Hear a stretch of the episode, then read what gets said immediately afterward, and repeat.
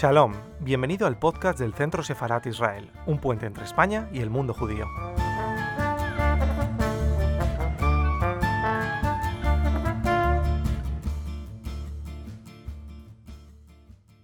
Pues. Buenas tardes, bienvenidos a esta segunda conferencia online del ciclo quinto centenario de la primera vuelta al mundo. Este es un ciclo que hemos organizado conjuntamente Casa América, el Centro Separat Israel y Casa Asia. Y el objetivo de las tres eh, casas es permitirles a todos ustedes conocer un poco más sobre esa gesta histórica que estamos celebrando precisamente en este periodo. Eh, conocer un poco más de esas rutas fallidas, de las motivaciones que llevaron a emprender esa ruta, los mitos, la cosmografía. Eh, esperamos que con la conferencia de hoy contribuyamos un poquito más a, todo ello. Este ciclo arrancó el pasado 6 de mayo con una primera conferencia que tenía precisamente el objetivo de resaltar el por qué, por qué la necesidad de celebrar esta gesta. Eh, hoy la segunda conferencia tiene como objetivo darles a todos ustedes a conocer un poco los mitos judíos en, esa, eh, en esas exploraciones. Eh, la conferencia de hoy eh, la impartirá el director del Centro mm, Sefarad Israel, Miguel de Lucas, a quien todos ustedes pueden ver ya, me imagino. Miguel es un diplomático de carrera, es un avezado ya diplomático. Y en Miguel precisamente se, se, unen, yo creo, en esta conferencia de hoy sus dos pasiones. Sus dos pasiones es, por supuesto, la Casa Separada de Israel y Asia-Pacífico.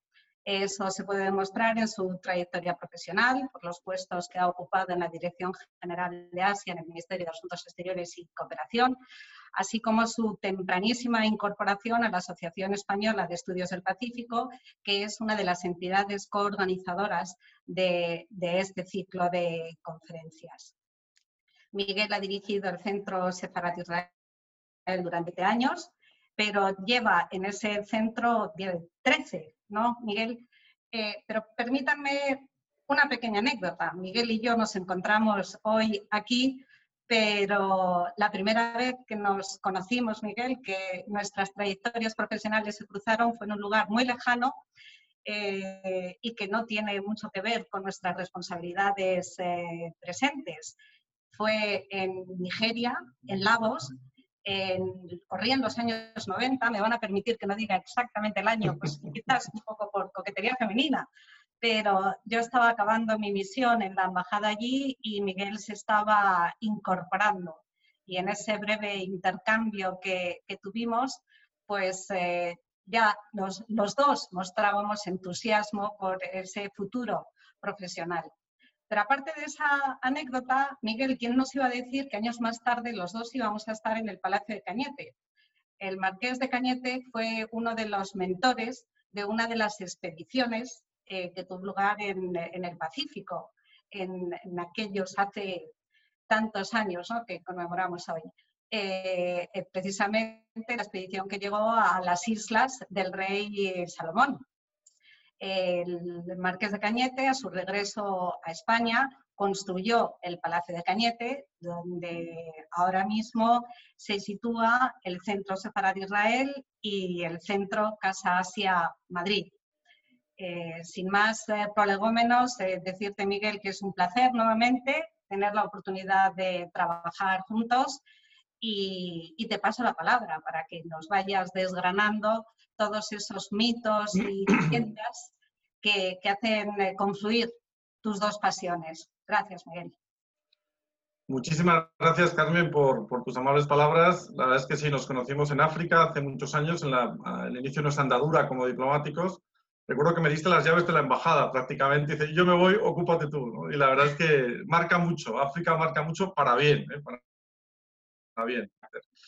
Bueno, pues eh, muchísimas gracias a, todos los que asisten, a los organizadores, a las tres casas, a la Asociación Española de Estudios del Pacífico, a la que me honro también en, pertenecer. Y me propongo hacer un, viaje que va a ser un poco una locura, un viaje que va a ir dando, vamos a ir visitando distintos lugares, distintos eh, periodos históricos, intentando encontrar una lógica, una lógica de fondo de cómo una serie de ideas, podemos decir mitos o realidades, eso también depende de la creencia de cada uno, sobre los judíos o leyendas o historias eh, forman parte de lo que es el descubrimiento del Pacífico y también para llegar al Pacífico tenemos que llegar a otros lugares antes, entre ellos América. Entonces, para empezar, yo diría lo siguiente, que eh, tenemos que hablar, si hablamos de América y de judíos, tenemos que hablar de los judíos en España, porque los judíos eh, que van o que forman parte del descubrimiento de América y posteriormente del Pacífico eran judíos españoles. Y dando un barrio muy rápido, tenemos que decir que la presencia hebraica en España es, es ancestral, es fruto de antiguas, eh, de antiguas diásporas y realmente muy anterior a que España tuviera incluso conciencia de sí misma. De hecho, eh, esa salida de los reyes, de los reinos de, de los godos, que fueron eh, especialmente antisemitas, la España medieval fue una especie de remanso de paz para los judíos. La inmensa mayoría de los reyes medievales, con excepciones, con matizaciones, por supuesto, eran amigos de los judíos. Tal vez no tanto por convicción, sino por conveniencia, pero es un hecho que en general no se produjeron persecuciones masivas contra los judíos en la España del medievo hasta un momento en el que luego hablaré.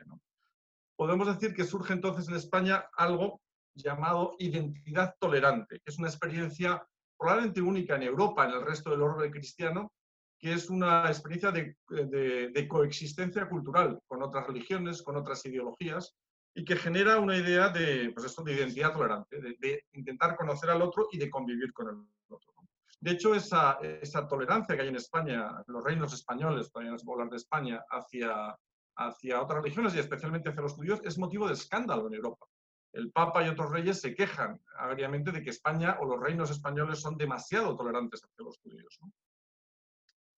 Eh, y esa, esa amistad, por así decirlo, de los reinos españoles hacia los judíos era retribuida en el sentido de que los judíos españoles son también en algo diferentes a los demás.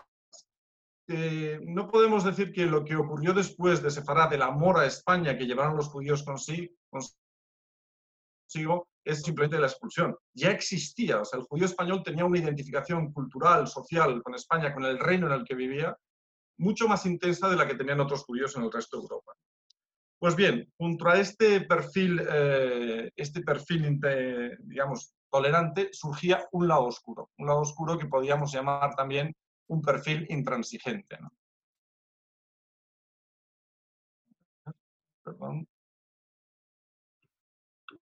Voy a poner un, PowerPoint que ayudará a,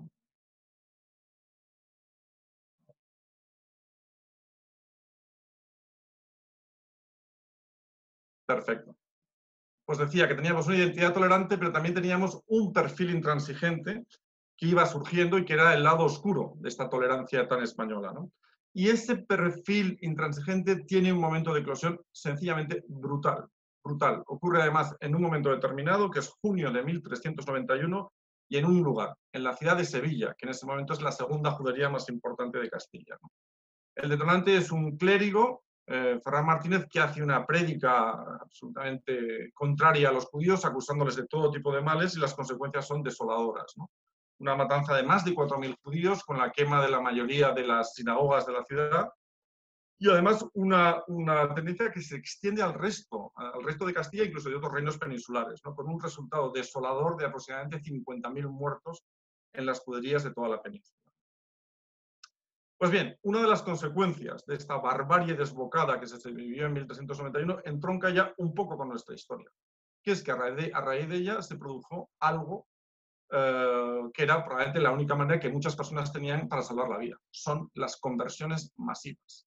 Miles de judíos se convierten al cristianismo y en la inmensa mayoría por un motivo, que era para evitar una muerte cierta. De hecho, podemos hablar que a raíz de las matanzas de Sevilla se convierten hasta 200.000 almas que pasan a engrosar del judaísmo al cristianismo. Alguien podría decir, el perfil intransigente podía estar satisfecho. Primero había hecho sangre en su enemigo o lo que considera su enemigo natural, y además, en lo que no había hecho sangre, había conseguido que muchos se bautizaran y engrosaran las filas del cristianismo. Pero bueno, el odio siempre vive de la, insatisfacción y necesita nuevos objetivos para justificar su mediocridad. Y es más, los terribles sucesos de Sevilla, eh, los intolerantes lo que hicieron es colocar al converso, ese nuevo perfil, el converso cristiano nuevo, como el líder absoluto de sus odios, incluso a veces por encima de los propios judíos, que seguían existiendo, evidentemente, en la península de Ibérica. Esa tendencia al odio duró unos años, pero luego se fue, se fue apaciguando en buena medida gracias a un rey, a un buen rey que fue Juan II, un trastamara comprensivo hacia los judíos, que no era muy habitual, y que era el padre de Isabel, Isabel la Católica. Eh, pero eh, el odio seguía vivo y de alguna manera eh, volvió a estallar. Y volvió a estallar una vez más de una manera violenta, tal vez no tan violenta como en Sevilla, pero sí de una manera realmente abrupta y ocurrió en junio de 1449 en la ciudad de Toledo. Y esta vez las revueltas no fueron contra los judíos, fueron específicamente contra los conversos. Una de las herencias de la conjura de Toledo básicamente es lo que se llama la limpieza de sangre. A partir de ese momento, esta idea de limpieza de sangre está muy identificada, está en la, no en la esencia, pero sí en la mentalidad de muchos españoles y en el fondo es un arma arrojadiza frente a los cristianos nuevos, frente a los conversos, sean de origen judío o también de origen morisco, pero principalmente a los de origen judío. De hecho, una persona tan sencilla y tan querida por el pueblo como es el personaje de Sancho Panza, llega a decir en el Quijote, aunque pobre, soy cristiano viejo y no debo nada a nadie. Eso a decir, tengo lo mejor, que es que soy cristiano viejo, tengo pureza de sangre. Eso se metió hasta la entraña de la sociedad civil de los reinos de España.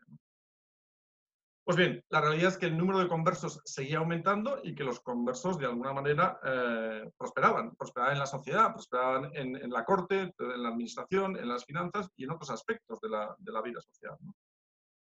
Se creó incluso un nuevo argumento por parte de, lo que es el perfil intransigente y decir que los conversos estaban ahí para socavar las raíces cristianas de la sociedad. Luego, el odio seguía malmetiendo. Podemos decir que a lo largo del siglo XV eh, se atisbaba un enfrentamiento que podía ser brutal en el sentido de que solo pudiera permanecer uno entre ese, esa identidad tolerante y ese perfil intransigente, un enfrentamiento que apuntaba a, mm, digamos, a, una situación muy delicada. Llegamos así a lo que podemos definir como un nuevo reinado, un viejo problema. Y el nuevo reinado empieza cuando una infanta segundona que tenía pocas o ninguna, prácticamente ninguna posibilidad de llegar a reinar, sí que lo hizo. Se declaró a sí misma reina de Castilla en Segovia el 13 de diciembre de 1474 y además, desobedeciendo todo el consejo de su corte, se casó eh, no con el rey de Portugal, que es lo que todo el mundo le pedía, sino con el príncipe heredero de la corona de Aragón, que además era su primo, y, e inició, en el, inicio de su reinado, una situación muy delicada esta pareja, evidentemente son Isabel y Fernando de Trastamara, comienzan un reinado débil, en manos de la nobleza, en manos de los, de los altos clérigos. Pero eso sí, los dos tenían una idea clara, que era evitar lo que había ocurrido en Castilla en el reinado anterior, que era la situación de caos social, la situación de enfrentamiento social. Había que crear un nuevo, un nuevo reino sobre unas nuevas bases, unos nuevos pilares, y enfrentarse, eso sí, a los problemas heredados podemos decir, yo creo que sin ningún atisbo de duda, que ni en Isabel ni en Fernando, sobre todo en Isabel, diría yo, pero ni en ninguno de los dos hay atisbos de antisemitismo. Yo creo que los dos en general eran dignos herederos de esa identidad tolerante de la que hablábamos antes. Y aunque solo sea por un hecho, que es que estaban literalmente rodeados de judíos. Bueno, había muchos judíos en su corte y había muchísimos conversos en su corte. Judíos y conversos eran parte eh, del entorno habitual en, la corte castellano-aragonesa de una manera eh, omnipresente.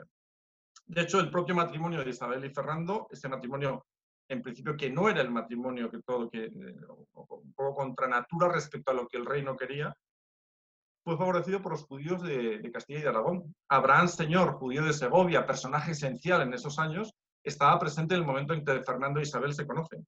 Fernando llega de Aragón con un gran regalo, un collar, joyas maravillosas para Isabel. ¿Quién pagó este regalo? los judíos de Aragón. De hecho, costó 40.000 ducados que fueron pagados voluntariamente por los judíos de Aragón que favorecieron este matrimonio. Podemos decir que el problema al que se enfrentan ellos dos, Isabel y Fernando, ya no es una cuestión judía, sino más bien una cuestión conversa. Porque hay un, realmente hay un odio social contra los conversos que amenaza con volver a desbocarse. Y lo que hacen Isabel y Fernando es analizar las distintas posibilidades que hay sobre la mesa y deciden una de ellas, la que consideran que probablemente es la que tiene un sentido más práctico.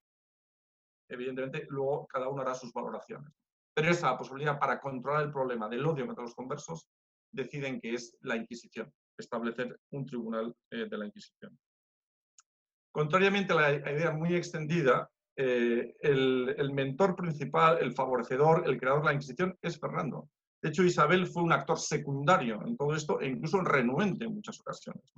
Ella y su entorno eran mucho más proclives a una predicación a los conversos para que tuvieran más bases en las que cimentar su cristianismo nuevo. Llevamos, eso sí, los españoles al San Benito de la Spanish Inquisition. Es verdad, la Inquisición española es una realidad y una realidad terrible, y evidentemente no hay que dulcificarla para nada, y no pienso hacerlo, y lo verán en las siguientes líneas.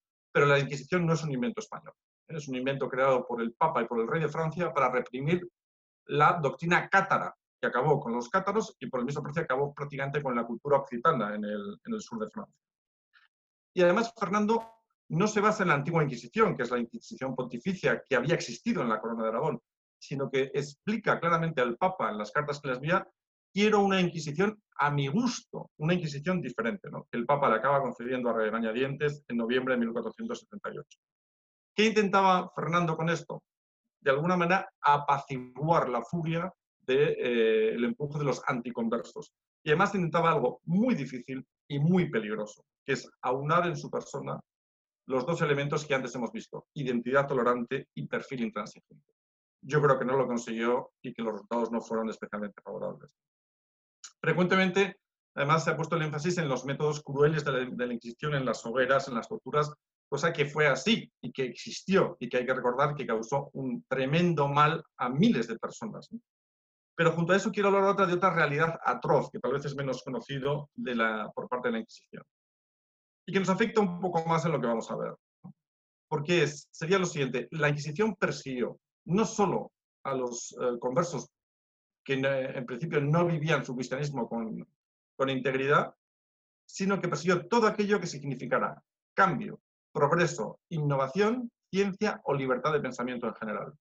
Y, oh casualidad, la inmensa mayoría de los que pensaban e innovaban en los reinos eran conversos, eran cristianos nuevos. Luego, eran perseguidos por una doble vía, por la vía religiosa y por la vía de los que simplemente querían cambiar las cosas. Y la Inquisición estaba ahí para que no se cambiaran las cosas. Podemos incluso plantearnos si Fernando pensaba ya en una expulsión en el momento de la Inquisición. Personalmente creo que no, aunque solo sea por la, reacción que los judíos tienen al tener la noticia de la edicto de Granada y como ellos no estaban preparados para una noticia cuando ellos tenían una gran influencia en la corte. Y una vez más, la expulsión no es un invento de Isabel, es Fernando el gran muñidor. De hecho, Isabel se opuso con insistencia y solo porque Torquemada apeló a su conciencia cristiana acabó, acabó cediendo para, ah, para que se llevara a cabo la expulsión. Pues bien, si analizamos también todo lo que es el, conjunto de conversos que han ido creciendo a lo, largo del siglo XV y entramos ya casi, estamos en los prolegómenos del XVI, eh, los conversos o cristianos nuevos destacaron básicamente en eso, en la creatividad, en la innovación.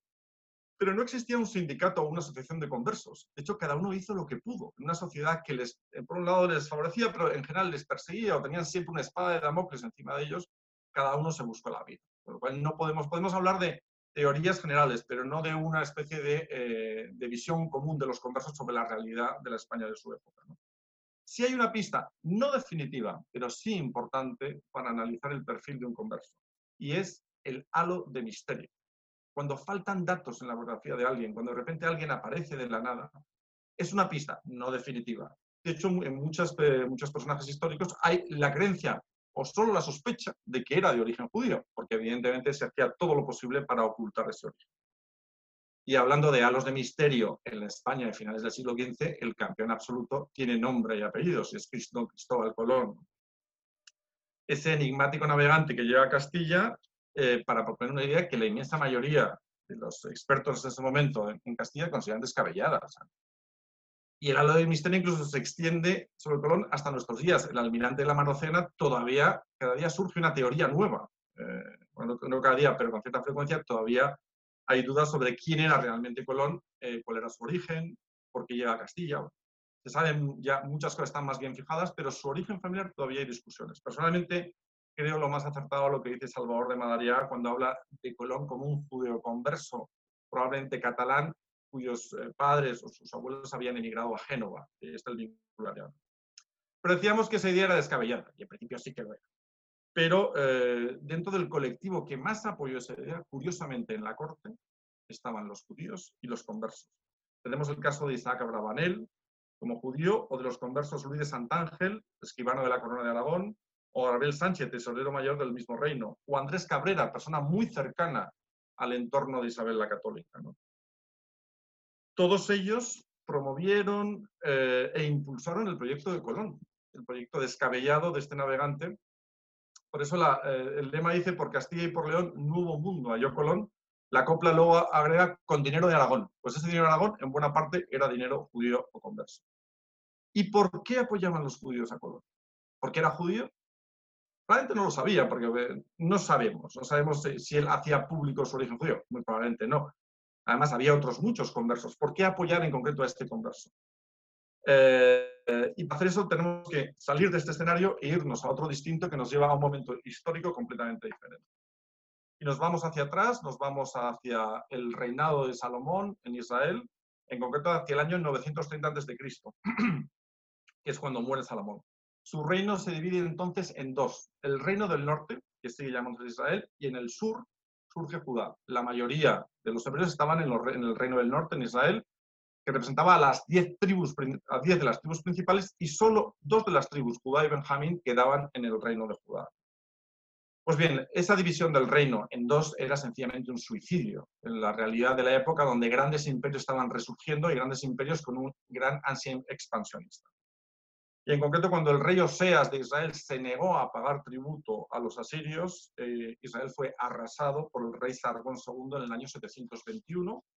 Su territorio fue conquistado y anexionado al imperio asirio y la élite de ese reino del norte, aproximadamente unas 27.000 personas, fueron llevadas, no se sabe dónde, pero en todo caso fueron aculturizadas, dispersadas por el imperio asirio y su memoria se perdió en la leyenda, en el mito y ese es el mito de las tribus perdidas de Israel, como son conocidas en la historia. A lo largo de, la, años posteriores y también en la Edad Media Europea, el, el mito de las tribus perdidas fue tomando fuerza y mucha gente pensaba en ellos, algún día encontraremos eh, dónde viven, qué habrán hecho, habrán creado un reino propio, serán poderosos, podrán ayudarnos en nuestra desdicha. los judíos tenían la idea de las tribus perdidas como un referente al que tal vez recurrir en un momento dado. Pues bien, este es eh, uno de los motivos principales por el que los judíos y los conversos apoyan el viaje de Colón. ¿Cuál? Buscar las tribus perdidas en esas nuevas tierras. Esas nuevas tierras básicamente es el Asia. ¿eh? No olvidemos que Colón encontró un, continente por accidente. Él quería llegar a Catay y a Zipango, a Asia. Entonces, la idea es que podría haber judíos en esas tierras y tal vez estos judíos, si eran descendientes de las tribus perdidas, podían ayudar a los judíos en la desdicha que estaban viviendo en ese momento en Europa y también en Castilla, en Castilla y en Aragón. Bien, tenemos que hablar también del viaje en sí mismo, el viaje de Colón. Primero, se calcula que al menos un tercio de los navegantes, los marineros, eran conversos. De origen judío o morisco, principalmente judío, pero conversos en su inmensa mayoría. ¿Quién iba a estar tan loco de subirse en tres cascarones con un visionario e irse al fin del mundo? Alguien que, no tuviera nada que perder. Dice, o esto o algo peor, ¿no? Pues me voy al fin del mundo, ¿qué le vamos a hacer? Y desde luego el perfil de los conversos, de los cristianos nuevos, sobre todo los de reciente conversión, cuyo judaísmo todavía era notorio, era un perfil muy apropiado para subirse en esos barcos. Doy algunos nombres, por ejemplo, Rodrigo Sánchez de Segovia, que iba en la Santa María como veedor de la Real Armada, y era pariente de Gabriel Sánchez, el tesorero de Aragón, que decíamos antes. Todo hace pensar que era el hombre de los conversos de Aragón en la expedición. ¿no? Maestre Bernal, un físico, el físico de la expedición que había sido perseguido por la Inquisición, logrando escapar de la hoguera. Luis Torres Murcia, personaje muy interesante, que había sido bautizado muy poco antes de la partida y que hablaba hebreo, árabe y griego. Rodrigo de Triana. Rodrigo de Triana es el hombre que grita tierra a la vista. En realidad se cree que ese no era su nombre, se cree que su nombre era Juan Rodríguez Bermejo. Probablemente este era converso de Morisco, pero en todo caso es un converso también el primero que grita tierra a la vista. Otro dato llamativo respecto a la partida de las naves. El plazo dado por los edictos, porque fueron dos los edictos de Granada, uno para Castilla, otro para Aragón, era de cuatro meses a partir de la firma, a partir del 31 de julio. Eh, perdón, el 31 de marzo. Esto quiere decir que el 31 de julio acababa el plazo. Luego se dio una pequeña prórroga de dos días. Pero la decisión final era que el 2 de agosto a la medianoche no podían quedar judíos en, los reinos. ¿Cuándo partieron las carabelas? El día 3 al alba. ¿Es una casualidad? Y además hay otro dato importante, que es el almirante quiso algo que no era habitual, que es que la noche anterior los marineros durmieran ya en las naves, cuando normalmente los marineros la noche antes se quedaban en las tabernas del puerto. Pues no, durmieron ya en las naves, de manera que podía decirse que al alba del día 3 ya no estaban en tierra de Castilla, sino que estaban ya en las naves. También hay otro dato, este eh, es, vinculado a la tradición judía, que es eh, Tisabeach. El día 3 de agosto de 1492 es el día 9 del mes de Ab, que es el momento de la destrucción del templo, o sea que tiene un vínculo también con el judaísmo. Los mitos judíos en Cristóbal Colón. Eh, absolutamente omnipresentes. Primero, estamos entrando ya en el Pacífico, porque como se ve en el mapa, eh, el, encontronazo con América es completamente accidental. O sea, Colón pensaba que el Atlántico y el mar que llevaba hasta Zipango y Catay era el mismo. O sea, estábamos ya en un solo mar Atlántico-Pacífico, digamos. Pero Colón está absolutamente imbuido de mitos y de tradiciones jurídicas. Por ejemplo, cito una que es la tierra de Ofir, de la que habla el libro primero de los reyes. Dice el libro primero de los reyes. Construyó también Salomón naves junto al Ad, en la costa del Mar Rojo, y mandó Hiram, Hiram es el eh, rey de Tiro, fenicio, y mandó Hiram para estas construcciones a sus siervos, diestros marineros, con los siervos de Salomón, y fueron hasta Ofir, y trajeron de allí oro, 420 talentos que llevaron al rey Salomón. Pero no todo era oro, porque además, un poco más adelante, el libro de los reyes dice también, las flotas de Hiram que traían el oro de Ofir trajeron también de Ofir gran cantidad de madera de sándalo y de piedras preciosas. Con la madera de sándalo hizo el rey las balaustradas de la casa de Yahvé y de la casa del rey y arpas y salterios para los cantores. No vino después nunca más madera de esta y no se ha vuelto a ver hasta hoy. Pues bien, en la antigüedad y más adelante en el medioevo también se empezó a pensar, sobre todo en la época cristiana, que Ofir estaba en la India y probablemente en las bocas del Ganges incluso. Este es uno de los mitos principales, la tierra de Ofir. Otro similar, que se llama Tarsis. También la Biblia habla de otro lugar mítico llamado Tarsis. En algún lugar Tarsis se ha identificado con Tartesos, como si estuviera en España. Sin embargo, Colón lo sitúa en Asia también. ¿no? Ofir y Tarsis están los dos en Asia, según Colón. Y hay otro capítulo, otro versículo del libro de los Reyes que dice, el rey Salomón tenía en el mar naves de Tarsis, con las de Hiram, y cada tres años llegaban las naves de Tarsis trayendo oro, plata, marfil, monos y pavos reales. Fíjese que dice, y cada tres años llegaban las naves, pero Colón llega a otra conclusión, es que tardaban tres años. Y piensa, si estamos en Israel y navegamos hacia el este durante tres años, y la Tierra redonda, porque eso ya se sabía, evidentemente Tarsis tiene que estar muy cerca de Europa. Luego el Catay y Zipango están cerca de Europa. A él le lleva a la conclusión que esa navegación hacia el oeste tiene que ser relativamente corta y que en un periplo relativamente breve se topará con Catay y Zipango y allí encontrará Ofir y Tarsis. Eh,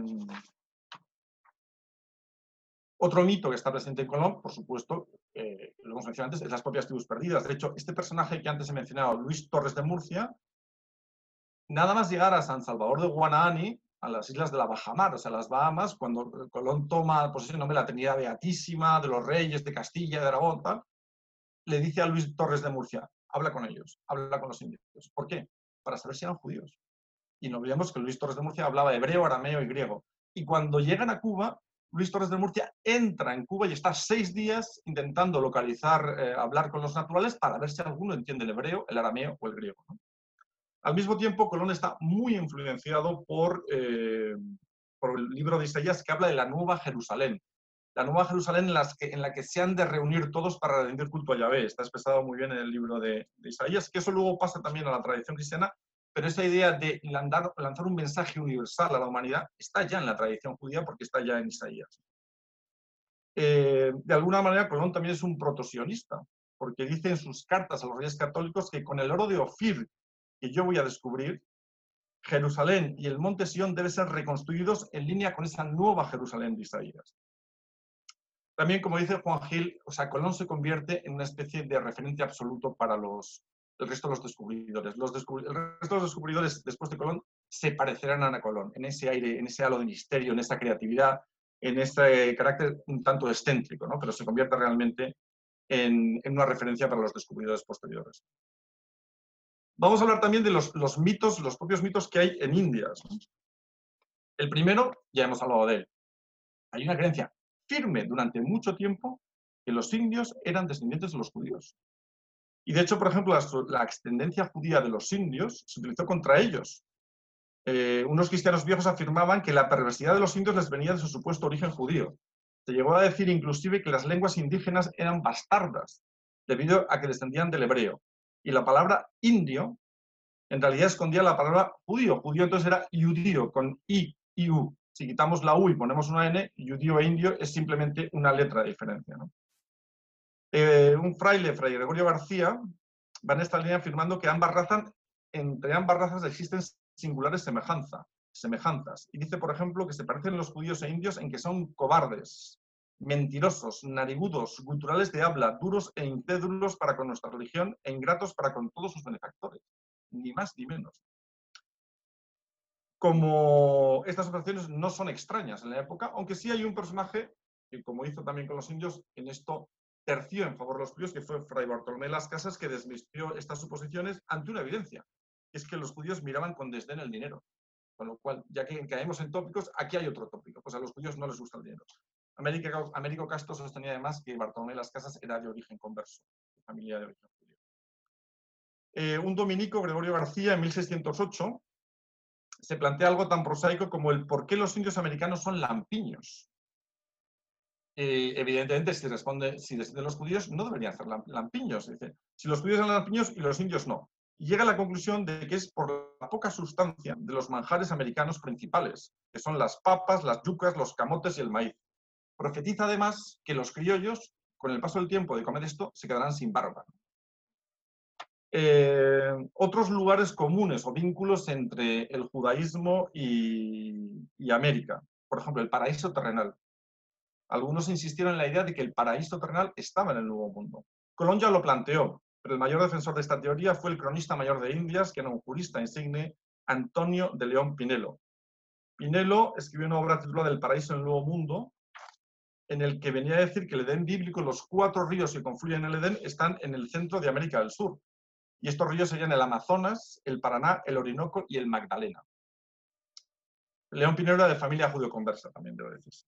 El mito de Noé. Eh, Guillaume de Postel escribió, eh, bueno, escribió un mapa, Cosmográfica Disciplina, en 1561, y entre otras originalidades decían que tras el diluvio toda la humanidad descendía de los tres hijos de Noé y planteaba una teoría, curiosa. Ofir, en este caso no la tierra de Ofir, sino una persona, hijo de Sem y nieto de Noé, navegó hacia el este desde Asia y llegó hasta las costas pacíficas del Perú y llega a decir también que es allí donde eh, Salomón enviaba sus naves. O sea, hay un vínculo directo entre los mitos judíos y los mitos americanos. Arias Montano, Fragmento Arias Montano, sigue la teoría de Postel y afirma también que los hijos de Noé llegaron a América. Y además dice que uno de ellos llegó por una tierra que une América y Asia por el norte, o sea, por el mar de Bering, que fue probablemente el origen de la entrada del hombre, en, no en la época de Noé, en la época distinta, pero sí fue la entrada de, los primeros pobladores de América. Las tribus perdidas, también. Hay un libro que influye mucho en Colón, que es el libro cuarto de Stras, el Apocalipsis de Dras. Y ahí habla de cómo eh, los, los, hebreos, que eran parte de las tribus perdidas y fueron expulsados por los asirios, llegaron a una tierra lejana, Asfaret. Dice que cruzaron a pie en junto el Éufrates y siendo fieles a Yahvé siguieron avanzando hasta el este hasta llegar a un lugar llamado Asfaret, que algunos comentaristas reputan como la América, y en donde residirán hasta los tiempos en espera de la llamada del Altísimo, que les ha de franquear de nuevo el paso del Éufrates para que puedan volver a la tierra de Israel. Eh, bien, pues estos son los, los, mitos relacionados con las tradiciones judías que pasan también vía cristianismo en la, en la época de los descubrimientos de. Pasamos ya a lo que es propiamente el Pacífico. Ahora sí, entramos en el Mar del Sur, en el Mar de Balboa y en el mar que Magallanes llamó el Océano Pacífico. Y las grandes descubrimientos, las grandes exploraciones españolas del, 16 y un poquito ya metidos al 17 tienen tres fases principales que están aquí reflejadas. La primera es la saga de los viajes al Maluco, 1519-1529, que es básicamente la lucha por la especería, por las especias eh, que están en el Maluco, en lo que hoy son las Islas Molucas, y en competencia directa con los portugueses. La segunda nos lleva a los derroteros de Filipinas, que es la ocupación de unas islas que fueron llamadas de Poniente o de San Lázaro, y que posteriormente fueron llamadas Filipinas. Y la tercera nos lleva ya al sur del Pacífico, a la búsqueda de la Terra Australis y las minas del Rey Salomón. Vamos a ir viendo todas ellas. Porque en todas ellas hay componentes míticos también. Entonces, eh, la primera y el primer paso de la saga Los viajes al Maluco, evidentemente, es la expedición de Magallanes. Rafael Rodríguez Ponga lo dijo en su primera conferencia, el resultado de esa expedición es la vuelta al mundo, pero nadie buscaba dar la vuelta al mundo. Básicamente se quería llegar al Maluco, o sea, a Indonesia, navegando hacia Ponente, hacia el oeste. También tenía otro objetivo la expedición de Magallanes, que era buscar el paso del sur. Se sabía que existía América y se había descubierto un nuevo mar, que era el mar de Balboa, el mar del sur, pero no sabía cómo comunicar ambos por mar. Y entonces se encontró el paso del sur, que es el estrecho de Magallanes. Pero el, objetivo final, evidentemente, el más importante, en principio, era llegar al Maluco. ¿Por qué? Porque los portugueses habían llegado al Maluco navegando hacia el oriente, o sea, por la vía africana, y habían estado en Calcuta entre 1509 y 1514. Eh, algunos comerciantes burgaleses habían sido parte de la financiación de esas expediciones portuguesas y habían obtenido unos buenos resultados, con lo cual quisieron promover ese tipo de expediciones similares en Castilla. Y en ese contexto, en 1518, Fernando de Magallanes, un portugués que había estado en Malaca, acompañado por Ruiz Faleiro, llega a la corte de Castilla. ¿Quién es su introductor en la corte? Un nombre muy importante, Juan de Aranda. Juan de Aranda es el arquitecto del proyecto. ¿Quién era Juan de Aranda? Era un comerciante converso. ¿vale? Él es el que de alguna manera eh, convence a la corte castellana de que Magallanes es una persona respetable y que debe ser recibido. Y si el arquitecto fue este converso, hay otro que es el constructor, porque es el que puso el dinero para que la expedición pudiera tener lugar. Se llamaba Cristóbal de Aro y era otro también comerciante burgalés, también de origen converso, y que puso 1.600.000 maravedíes para la expedición, ni más ni menos. Bien, voy a tratar las expediciones, pero solo en lo que se refiere a los mitos, no en las expediciones como tales, porque si no, no tendríamos tiempo. como decía, el objetivo de Magallanes no era dar la vuelta al mundo y Magallanes de alguna manera ya fue un, alumno aventajado de Colón, en el sentido del halo de misterio, de excentricidad, de personaje diferente. No quiero decir en este sentido de que fuera o no judío, no hay nada que me lleve a pensar en eso, no va por ahí, pero sí que era un personaje especial, diferente. Eh, Juan Gil, por ejemplo, plantea una cuestión, que es que Magallanes va al Maluco, y si se fija en el mapa, el Maluco está mucho más al sur. ¿Por qué navega Magallanes tan al norte? ¿Qué buscaba tan al norte? Y Juan Gil dice claramente que, como Colón, lo que quiere Magallanes es llegar a la tierra de Ofir, o la isla de los Lequios, que es otra manera de llamar a la tierra de Ofir, el lugar donde Salomón enviaba sus naves, el mito que después sería llamado las minas del rey Salomón. Pues bien, la expedición acaba como acaba, eso ya lo sabemos por la primera conferencia, pero la venta de las especias de la nao Victoria en La Coruña tiene unas grandes consecuencias desde el punto de vista comercial hay grandes ganancias y se desata un fervor por las especies en Castilla con la idea de, eh, enviar más, más eh, expediciones. Sigue siendo un objeto de disputa con Portugal y, de hecho, se reúne una, conferencia de expertos en el, en el BAS y Badajoz en 1524 para saber si el antemeridiano de Tordesillas, de qué lado quedaban las Molucas. Eh, los expertos llegan a la conclusión de que es imposible saberlo. Hoy lo sabemos. Si viene el antemeridiano, el Maluco está en el lado portugués del mundo, ¿no? pero en aquella época se decidió que no había manera de saberlo. Eh, lo relevante de esta conferencia de Bajo y es que en uno de sus textos dice lo siguiente. Las armadas que hacía Irán a intercesión del rey Salomón, que tardaban tres años, estos ya dicen tardaban directamente, en ir y venir a las partes orientales de Ofir y Ketim, que traían el oro para edificar el templo, las cuales tierras todos afirman ser hacia lo más oriental de la India, de todo lo cual se infiere que la navegación desde el mar de Ofir hasta el oriental de la India es mucho más larga de distancia de lo que los portugueses publican mitos de Colón eh, absolutamente imbuidos con la tierra de Ofir de por medio. Pues bien, eh, en esa saga de los viajes al Maluco, el, emperador decía, sí, enviemos una nueva expedición porque vale la pena el esfuerzo con todas las riquezas que han venido la primera. Y esa expedición sale en 1525 desde La Coruña al mando de García Jofre de Loaiza, y tiene una serie de personajes secundarios importantes. El primero es que el piloto mayor de esta expedición es un tal Juan Sebastián Elcano, que era el héroe de la anterior expedición. Segundo, en esta expedición iba nuestro amigo Rodrigo de Triana, Juan Rodríguez Marejo, el que gritó tierra a la vista. Era parte de esta expedición al Pacífico también, al Maluco. Y otro personaje del que luego hablaremos, que es Andrés de Urdaneta. Esta expedición fue financiada por banqueros alemanes, los Figer y los Welser, pero una vez más los comerciantes conversos burgaleses también ponen dinero. De hecho, ponen la mitad del dinero para la eh, expedición. En concreto, Cristóbal de Aro. Y Francisco de Burgos, sobrino de Cristóbal de Aro, construye en Vizcaya cuatro de las siete naves que salieron en la expedición. Bueno, la expedición no tuvo especial éxito, de hecho, su almirante Loaiza muere en la expedición, Juan Sebastián Elcano muere también en el Pacífico, Rodrigo de Triana también muere en el Pacífico, eh, y al final, bueno, sí que hay una cosa importante, eh, se sabe que ellos también, una vez más, navegan más al norte. O sea, están buscando, en definitiva, también la tierra de Ophir. Y de hecho, en esa navegación que ellos hacen hacia el norte, encuentran una isla, una isla que luego da lugar también a bastantes leyendas, que es la isla que bautizan como de San Bartolomé. Probablemente sea una isla de las Marshall, de las más septentrionales, y ahí llegaron el 22 de agosto de 1526. Intentaron fondear, pero no pudieron, porque había muchos bajíos. Y alguien dijo que, según la tradición, la tierra de Ofir estaba cubierta por bajíos, y decidieron que esa era la tierra de Ofir. Esa era la isla de oro donde enviaba Salomón sus naves. Este Andrés de Urdaneta, que era un joven grumete, lo vio todo. Estuvo presente en el día que los españoles llegaron a esta isla de las, las Marshall, que bautizaron como Santa, San Bartolomé. Em, bueno, al final el emperador, acosado por muchos frentes, decidió que no se estaba consiguiendo el objetivo y además él acababa de casarse con una princesa portuguesa con lo cual tenía otras batallas que ganar y otros frentes que cubrir, y en el Tratado de Zaragoza, que en un tratado de cesión cedió a Portugal los derechos sobre la ruta de la especería a cambio de 300.000 ducados de oro. Acaba así esta primera fase y entramos en la siguiente, que son los derroteros de Filipinas.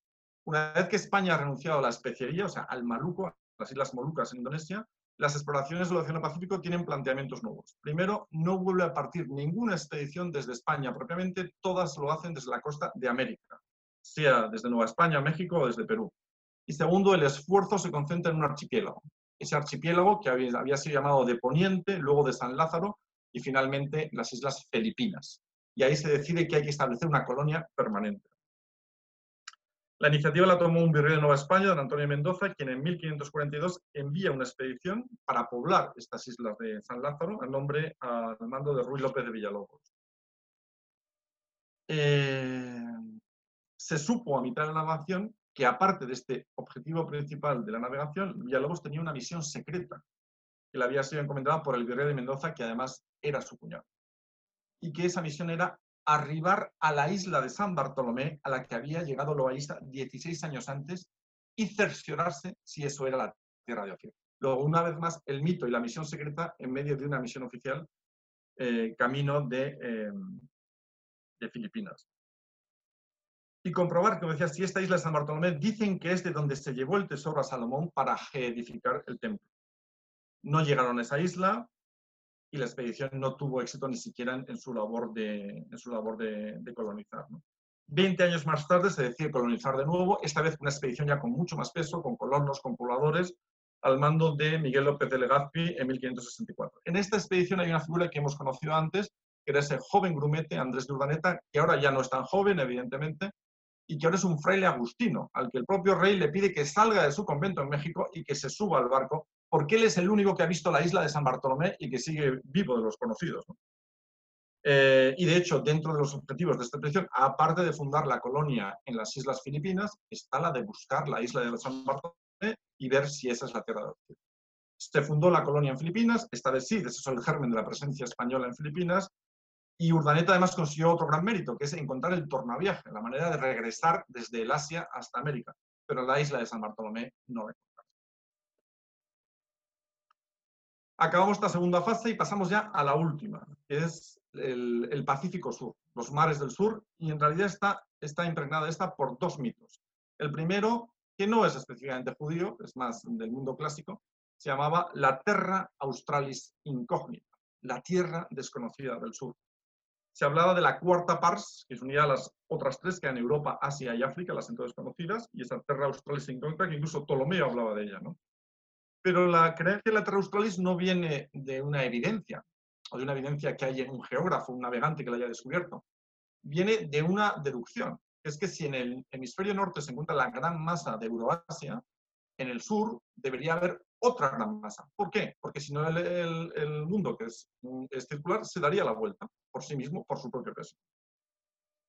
Pues bien, ese es uno de los mitos. Y el segundo es el mito de Ofir, que sigue vivo, las minas del rey Salomón, que además se une a una serie de leyendas que hay en Perú que hablaban de que los incas, el inca enviaba sus naves también a unas islas que estaban a poniente para conseguir oro y otras riquezas. Luego se une el mito judeocristiano de las minas de Salomón con mitos incaicos. Y aquí la primera iniciativa la toma una persona excepcional, un personaje entrañable, que es Pedro Sarmiento de Gamboa, quien afirmaba conocer la ubicación de las minas del rey Salomón y que se encontraban en la latitud de la Nueva Guinea. La Nueva Guinea, que es lo que hoy es Nueva Guinea Papua. Sarmiento de Gamboa es un personaje fascinante, cosmógrafo, geógrafo, matemático, audaz navegante, tenía una suite reservada en un lugar de dudosa reputación que eran los calabozos de la Inquisición, en los que vivía prácticamente de continuo, tanto en, México como en Lima, era normalmente reprimida por la Inquisición. Y en su caso no por judaizar, sino algo mucho más esotérico. Se le acusaba de hechicería y nigromancia, es decir, lo que hoy llamaríamos un. Pues bien, Sarmiento convenció al gobernador del Perú y este eh, puso unas naves a su disposición, pero el propio expediente de Sarmiento en su relación con la Inquisición, impidió que él comandara la expedición y la comandó finalmente el sobrino del gobernador, que se llamaba Álvaro de Mendaña. Sarmiento pudo subirse en el barco a última hora porque consiguió un perdón, eh, un indulto en, su proceso inquisitorial por el propio arzobispo de Lima.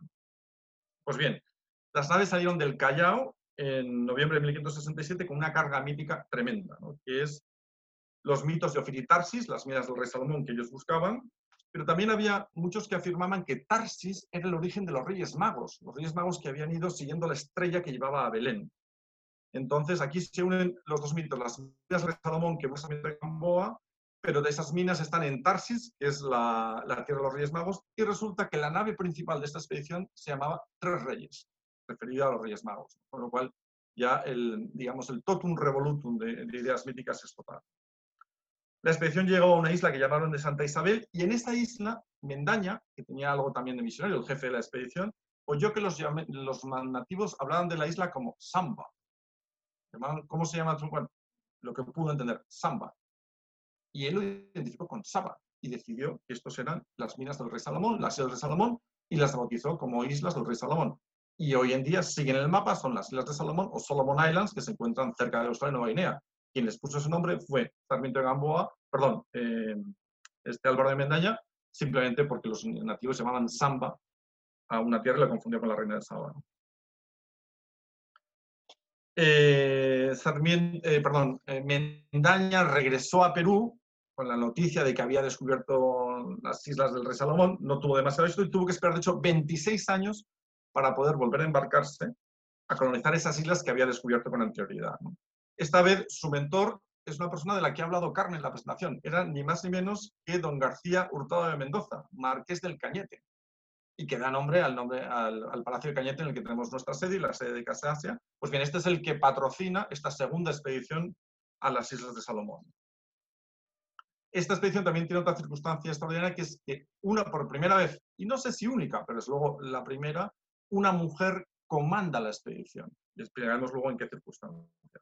Hay una novela que relata este viaje de un autor británico conocido, Robert Graves, se llama Las Islas de la Imprudencia, y cuenta este viaje que es un viaje de desenlace absolutamente trágico y que el personaje principal es la mujer que llega a ser jefe de la expedición, que Graves llama la reina de Saba, señora de las Islas de Salomón. En este viaje también iba el piloto mayor Pedro Fernández de Quirós, del que luego hablaremos, de origen portugués. Pues bien, la flota salió de Perú en 1596 y llegó a un archipiélago absolutamente maravilloso, poblado, lo que ellos decían de indios blancos de muy gentil disposición. Y en honor a su mentor, al marqués de Cañete, llamaron a esas islas Islas, islas Marquesas del virrey García Hurtado de Mendoza, marqués de Cañete, para ponerlo en un cartel. Pero bueno, la historia lo ha reducido y son las Islas Marquesas, de Marquis Island, les Isles Marquis de la Polinesia francesa, que siguen llevando este nombre en honor de nuestro amigo García Hurtado de Mendoza. Llegaron después al archipiélago de Santa Cruz, que no estaba exactamente en la Salomón, sino más hacia el este, eh, y de hecho ya eh, ahí muere Álvaro de Mendaña y nombra adelantada a las Islas Salomón ni más ni menos que a su mujer Isabel de Barreto, que es la que hacía antes mención. Bueno, se intenta desesperadamente llegar a las Islas Salomón, no se consigue y después de muchas refriegas, de miles de problemas, al final se decide volver a París, eh, perdón, a, París, a Perú. De los 380 personas que habían partido, solo 100 pudieron regresar. Esta segunda expedición a la tierra de Ofir, a las Islas Salomón, acabó realmente en tragedia. Y además, el adelantado de las Islas Salomón, que era eh, Álvaro de Mendaña, murió en su viaje y no pudo, eh, no pudo verlas por segunda vez.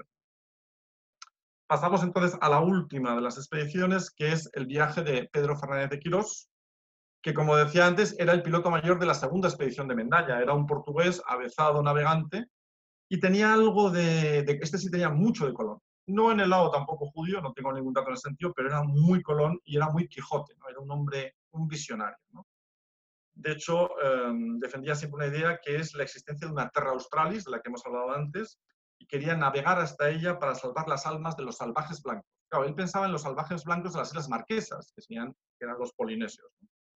De hecho, llega a visitar al Papa Clemente VII en el año 1600 y consigue que el Papa traslade este tema al rey de España y en 1602 llega a España y Felipe III emite una real cédula por la que ordena al virrey del Perú que efectivamente le dé una serie de naves y de conseguir montar una, expedición para el objetivo que tiene Fernández de Quirós, que dice, deseo los ocultos moradores de la parte antártica en la doctrina evangélica respetados, aprovechados y sustentados. Pues bien, esa expedición sale del Perú, el Callao, en 1605, con 300 tripulantes, todos vistiendo el sayal de San Francisco, que da una idea de los altos ideales que tenía la expedición. Eh, aproximadamente seis meses después alcanzan la costa de una gran isla, a la que Pedro Fernández de Quirós llama Virgen María, y sorprendentemente Quirós decide que eso es la Terra Austral. Le da un nombre que es distinto, o sea, el nombre de, eh, que da Quirós es la Austrialia del Espíritu Santo, pero no tanto por Austral, sino por la Casa de Austria, Para honrar a Felipe III. Entonces, esa isla llamada Virgen María es la Austrialia del Espíritu Santo y es para Quirós la Terra Australis que estaban buscando desde hace tanto tiempo. En realidad no era nada de eso, era un archipiélago, el archipiélago que fue conocido como Nuevas Hébridas cuando fue redescubierto por los ingleses y que actualmente es una república del Pacífico llamada Vanuatu, que se encuentra en la región de Melanesia.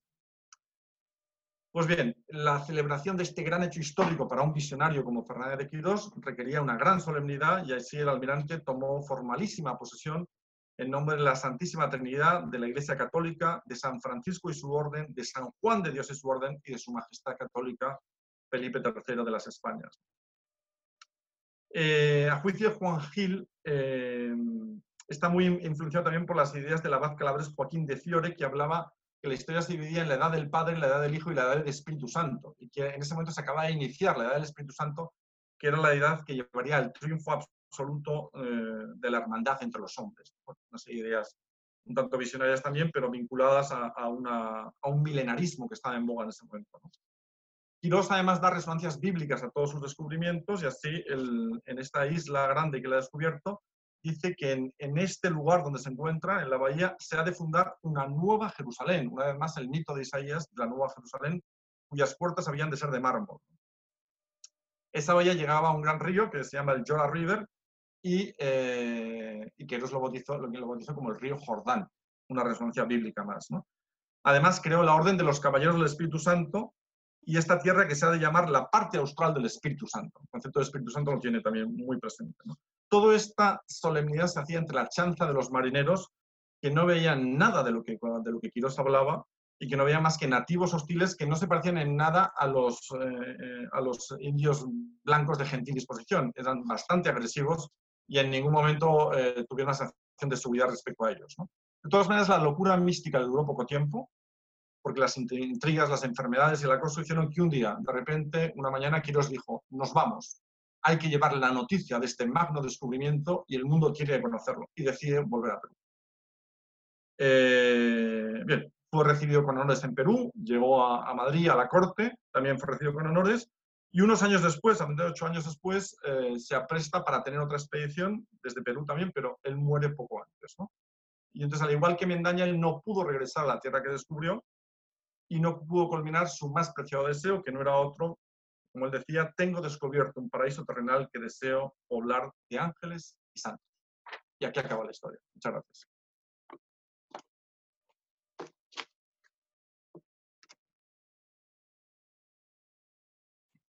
Muchas gracias, Miguel, por compartir con nosotros toda esa información y, sobre todo por acompañarnos en, en esas exploraciones, en esos viajes y darnos una perspectiva diferente, ¿no? Una perspectiva que yo creo que no es muy conocida por el gran eh, público. Así que muchas gracias por, eh, por, esa unión que has hecho de tus dos pasiones y yo creo que entre los oyentes habrás conseguido despertar otra, otras muchas pasiones. Eh, hay varias preguntas que han ido haciendo a lo largo de tu conferencia y yo para los que han preguntado si mm, pueden ver eh, la primera de las conferencias de este ciclo, eh, la respuesta a todos ellos es que lo vamos a colgar en el canal de YouTube del Centro Casa Asia eh, con lo cual, pues si nos siguen en nuestra web podrán tener la información para tener acceso a esa conferencia. Y me imagino que lo mismo sucederá con, esta conferencia que han podido escuchar Y ahora, sin más prolegómenos, paso a la primera pregunta. ¿Cómo influyen las crónicas de personas como Benjamín de Tudela y otros en la idea de los viajes al Oriente? o el contacto de los mercaderes judíos medievales con las especias que pasaban a través de los territorios árabes? ¿Cómo se conjuga eso con estos mitos sobre el Oriente? Pues es, eh, es el viaje exactamente hacia el otro lado, pero efectivamente la, la, presencia judía en las rutas comerciales que van hacia Asia es omnipresente. La presencia judía en la ruta de la seda es muy interesante y además es el conato de una presencia y una presencia judía en Asia importante. De hecho, hace unos años con Casa Asia hicimos una actividad que se llamó Judíos en Asia. Y hablábamos de los judíos de Cochín, hablábamos de los judíos también de la propia China. O sea, es evidente que hay una presencia importante de judíos. Que en esa ruta ellos pudieran haber encontrado, e, evidentemente ellos también debían tener el, mito de las tribus perdidas. O sea, que en ese, en ese viaje, en ese día, podían haber encontrado resquicios de gente que tenía aspectos de judaísmo o alguna cultura que podía decir. Mm, no se sabe con certeza, ¿no? pero efectivamente el, Benjamín de Tula, por ejemplo, es, el gran viajero judío del, del medio español, pero su viaje es hacia, hacia el otro lado, hacia Oriente. Gracias, Miguel. Otra pregunta. Eh, ¿Por qué crees que los judíos sefardíes han querido seguir perteneciendo a Sefarad 500 años después? Yo he hablado de ese, de ese vínculo admirable que es los judíos en los reinos españoles tenían una, una unión. Primero, más que lo, voy a ir incluso más atrás, los judíos en el al-Ándalus moderado de la primera época, anterior a la llegada de los almorávides y los almohades, adoraban al Ándalus, tenían el árabe como su, lengua propia, escribían en árabe y se les permitía existir.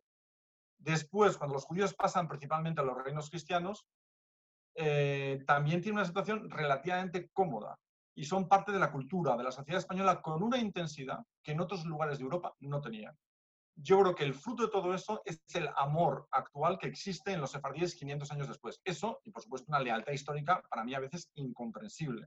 Siempre he dicho que como diplomático he tenido el, beneficio, el placer, el gusto de visitar muchas de estas comunidades y en ninguna de ellas he encontrado el más leverage. Cuando si hay una comunidad judía en Plovdiv, o en eh, Esmirna, es porque les expulsamos, no se hubieran ido ahí por motivos comerciales o de vacaciones. Y sin embargo, todo lo contrario, hay un amor absoluto hacia la patria perdida. Es algo muy sorprendente, pero creo que tiene una vinculación con esa muy buena integración en la sociedad y la cultura española que tenían los judíos en España. Ahí estoy totalmente de acuerdo contigo, eh, Miguel. Eh, hace unos años estaba yo destinada en un puesto y uno de mis colegas eh, era judío y me decía que su familia se vanagloriaba de tener las llaves mm. de la casa de Toledo en la que habían vivido antes de tener que salir de, España. Otra pregunta. Haciendo referencia a lo que has comentado sobre el halo de misterio en torno al eh, siempre, bueno, estoy leyendo literal, siempre me ha parecido que la frontera entre la esencia judía y cristiana es muy difusa. ¿Podrías indicar a grandes rasgos las diferencias fundamentales entre ambas religiones? Eh, es, es, muy difícil, pero si pudiera resumirlo diría que coinciden, que hay una altísima coincidencia que en realidad el cristianismo es una, versión, una versión que cree en otras cosas y que el, cristianismo cree ser una culminación del judaísmo por otra vía, digámoslo así. ¿no? Pero efectivamente yo creo que eh, dos personas que conviven, una judía y una cristiana, en su día a día, en la mayoría de las cosas estarán de acuerdo. O sea, no tienen por qué enfrentarse, o sea, salvo en una discusión de si tal rabí es el hijo de Dios o no, pero eso, contando no hablar de ello, no es, no es un problema grave. O sea, yo creo que son, son muy, muy parecidas en eso, pero el halo de misterio es muy importante, Carmen, es muy importante porque durante mucho tiempo los judíos fueron perseguidos, con lo cual hacían todo lo posible para, para borrar eso. Y tenemos personajes históricos, pues estoy pensando por ejemplo en Teresa de Ávila, es la nieta de un judío de Toledo. ¿Qué hace su padre, hijo de un judío? Todo el mundo lo sabía en Toledo. Compra caltas de Alguía y se va a vivir a otra ciudad e intenta borrar eso. Y eso es lo que pasaba a muchísimas personas, con lo cual esta es una, una, tendencia muy generalizada. Y por eso a veces existe la sospecha de si era de origen converso o no, porque en general todo el mundo ha intentado ocultar ese origen. Eh, muchas gracias, Miguel. Otra pregunta. ¿Existe, en tu opinión, alguna conexión entre la tradición judía y el galeón de Manila? ¿Impulsores, navegantes, productos? Sí, eh, como existe en todo este mundo, yo en, algún momento tuve noticia, por ejemplo, luego no lo seguí, pero de, de que una familia sefardí de Estambul era parte, controlaba parte del flete del galeón, con algunas familias también conversas de, bueno, o sea, judíos de, de Estambul que tenían parientes judeoconversos en México y que controlaban parte del flete del galeón. No me cae ninguna duda. Rafa Rodríguez Ponga sabe mucho de eso y sabe que era el galeón de Manila era una especie de, torre de Babel de lenguas, de las muchas lenguas que se hablaban ahí. Entonces, probablemente algún componente judío-cristiano, porque de hecho, por ejemplo, algunos conversos llegan también a Manila, y si llegaron fue a través del galeón, luego tuvo que haber algo de judaísmo en el galeón de Manila. Eh, gracias, Miguel. Otra pregunta. Nos has eh, hablado de la expedición que tenía como objetivo la colonización de Filipinas en esa expedición, también en la tripulación, había judíos y judíos conversos. ¿Jugaron algún papel en la colonización? No, no me consta como tal. Eh, yo sé en todo lo que es la presencia de, los españoles que pasan a Indias hay un componente altísimo, de los españoles y de los portugueses, diría incluso más alto. Hay un momento en cuando se habla de portugueses que es un equivalente a judío. Españoles y portugueses que pasan a India, muchos eran, eran de origen converso. Y en todas cosas, por lo que he dicho, meterte en un barco y en fin del mundo tiene que ser algo que no tengas mucho que perder. Y dos, porque la Inquisición tardó casi 50 años en llegar a Indias. Entonces, todo esto que decimos, de, no olvidemos que Filipinas es inicialmente un asentamiento creado desde México, desde Nueva España. ¿no? Entonces, sin duda tuvo que haber conversos y sin duda debieron jugar un papel. Eh, en algún momento estuve pendiente de analizar los expedientes de la Inquisición en Filipinas que pasa es que la mayoría de los casos que hubo casos de, judaizar, pero la mayoría eran por brujería o por, porque decíamos antes también por nigromancia, por otras historias. Pero sí, evidentemente, aunque no los conozcamos a fondo, tuvo que haber una presencia judeoconversa en Manila prácticamente desde el principio. Muchas gracias, Miguel. No hay más preguntas. Aprovecho para informar a, todos los eh, que nos están escuchando, que según me dice el Departamento de Comunicaciones tendrán acceso a esta conferencia que estará ya colgada mañana en el eh, canal de la, de la página web del Centro Sefarad. Eh, gracias de nuevo por compartir con nosotros. Aprovecho para recordarles a todos que la tercera y última eh, conferencia de este ciclo tendrá lugar el próximo 11 de junio a las 7 horas que será, ah, el título es Tiempos de locura, el cosmógrafo Ruiz Falero y su fallido viaje a la especiería. Y estará a cargo de la historiadora Carmen Mena. Muchas gracias a todos de nuevo por eh, su confianza y por acompañarnos en estos tiempos de confinamiento y desescalada. Mucho ánimo a todos y gracias nuevamente. Gracias.